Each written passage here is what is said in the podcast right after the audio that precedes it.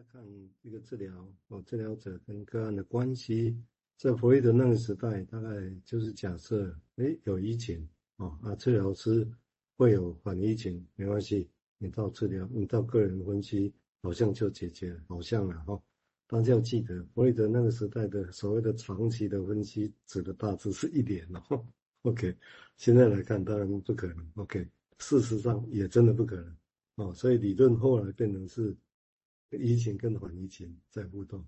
哦，那这个它的内容是什么？这个当然就会有些不同的理论者都不懂。但是后来到了克莱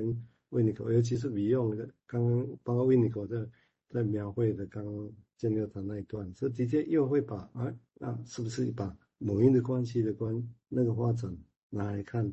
治疗师跟个案之间的的一个发展的对比哦，这来看里面的疫情跟缓疫情哦，这是一个。策略，但是没，我想也不会是所有人都完全满意，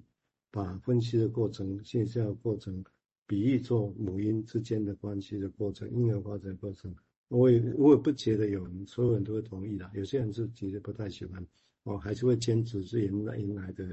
那种移情，那我就自己尽量让一个做到不是反移情尽量少，然后有一个镜子的模样啊，这个大部分。所以你看，我们现在大部分他就会假设啊，那是你的疫情，意思是跟我无关，哎，但是这个应该是只有佛才做得到，哎啊，但是我们常常喜欢这样讲就是的，讲派些，那建议 OK 小。好，那下一段哈，哎，这个真的，因为我在我在写这个过程中的时候，我我我只是把一段范围列出来，然后我没有先读完，我就是。写翻译一段，写一段，翻译一段，写一段，结果他下一段开始讲的，真的就是来到治疗室哦。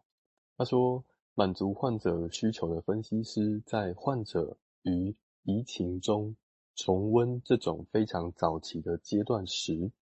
也会经历类似的取向变化。那个取向变化呼应的是前一段讲的妈妈她的意识取向哦，她的意向有些不一样，她会注意到不一样的事情了。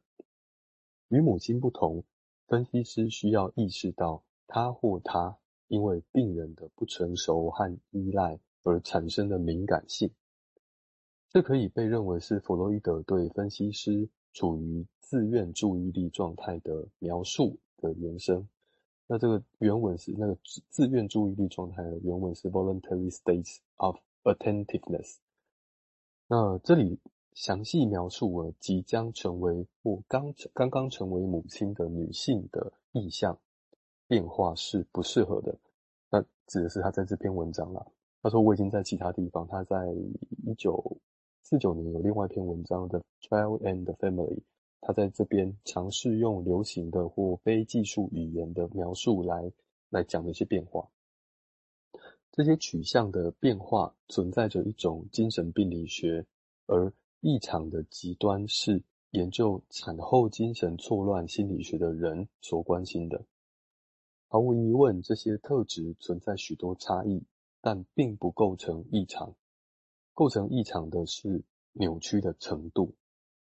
总的来说，母亲确实以某种方式将自己认同于在他们他体内成长的婴儿。透过这种方式。他们对婴儿的需求有一种非常强烈的感觉，这是一种投射性认同。这对婴儿的认同会在分娩之后持续一段时间，然后逐渐失去它的显著性。所以他这边有讲到的大概意思是说，呃，妈妈会有个变化啊，但是这个变化呢，呃，虽然会会有一些异常，心理上或生理上都有，可是那个异常存在不代表。不代不代表就是病态，而是说那个异常的扭曲程度的多寡很多，越来越多了，就可能就会变成是病态的。那这似乎在讲的是一个正常的病态性，就是他最后一段讲到了母亲，她是同她完全的认同这个婴儿的，那为的是要去照顾这个婴儿嘛。那回到治疗师来想哦，因为一开始他提到的是说，在在那个治疗关系里面呢、啊，当病人患者他。他在移情之中有重新回到这个非常早期的阶段，在重温这个过程的时候，哎，治疗师心里的那个意向也会跟妈妈一样的一些变化。那所以这个时候我们需要做的是去观察现在正在发生什么事情，而不是只是专注于病人说话的内容，试着去分析它，而是要去记得对话的前后脉络，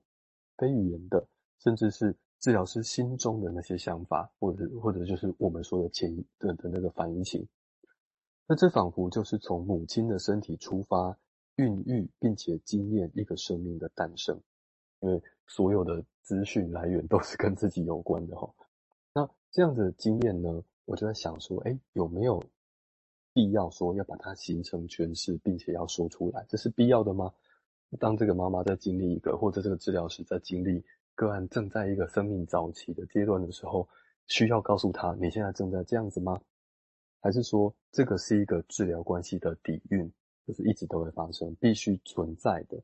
那必须恒常存在这件事情，我就这个词呢，我就想到 Andrew Green 哦，他。还有一个概念叫做 framing structure，就是一个框架的结构啊。但是他假设是这样子，他说他其实有有参照温尼康的说法哈。他说一个环境足够友善啊，会的的状态自然会促成分离。那但是这个时候分离的时候呢，呃，母亲呢，她对婴儿来说是一个原初客体，它是一个融合的原初客体。这个母亲。作为这个原初融合的客体会慢慢退场，并且呢，婴儿他的自我就会透过 更多的自我灌注，发现说，哎，他他自己其实有很多的东西他需要去关心的，然后借此灌注他自己的客在在自己身上，而不再是灌注在这个原始的客体。然而，原始的母亲这个退场呢，并非等于等同于这个原始客体的消失。而是这个元素课题呢，则成为 ego 的框架结构，就是成为这个 framing structure。那这这里有些事情哦，是说，如果 ego 一个人有 ego，不管他到底是伤痕累累的，还是还是很健康的哈，他有个不不言而喻的事情，就是虽然这个伤痕累累，但是 ego 呢，能够把自己的创伤带到治疗室里来。那表示说他已经有一个曾经有过一些不错的照顾经验了，那就是 ego 的存在说明着婴儿曾经有一段时间是经历着与母亲融合的时光的。那虽然那个品质可能我们后来看起来是真的哇，很很痛苦很糟糕，但是它至少是让婴儿可以从那个散乱的破碎的状态下形成一个自己的，他有那其他有那种能力可以去。在后来处理他的创伤的，好，我先想到这边。其实这种就是我们现在讲的难题哈，顺着刚刚建佑讲，我觉得还蛮有趣的。刚好所谓的在这个破碎里面啊，如果要把自己真的可以撑得起来，可以爬的站得起来，然后慢慢爬爬到比较更完整的父母跟他的关系，所谓伊底帕斯情结那个阶段。我不是不是容易的事情啊，因为每个地方都有创伤，环境不好，都是生死相关的啊。这个不是不是只是说饿肚子饿，去麦当劳排队排了好久，肚子饿饿死的那种饿死，这种是真的，呃，真的没有东西的日子，这不太一样的感觉。所以这地方好像，也许我们现在现实上来想那个事情，也就是说。也许临床上你发现，哎，有些人跟父母亲的关系很好，但是当父母亲不在之后，哎，其实很很容易就接受，这很有趣哈，不是情感很深嘛？那其实很容易接受。但是如果很创伤的、破碎的那种交织在一起的，你会发现就很困难，很困难接受，很困难会在一起。哦，这是现象啊。但是我后来发现一个很好的解释的模式，啊，这个是建佑。我这我来这刚刚找出来练一练一小段，占一下时间，这是刚好以文会友，那刚好是建佑引那个一行禅师 interbeing，我觉得很有趣哈，两个交织，就像刚刚破碎的自己交织在一起。那我练一下一行禅师的说法啊，潘写这样子到吸干。他说这是建佑在在文文章里面引用，他说。如果你是一位诗人，你会清楚地看到一朵云漂浮在这张纸里面。没有云就不可能有雨，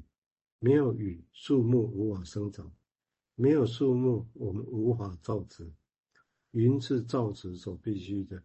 如果云不在这里，这张纸就无法在这里。因此，我们可以说云跟纸是相即的，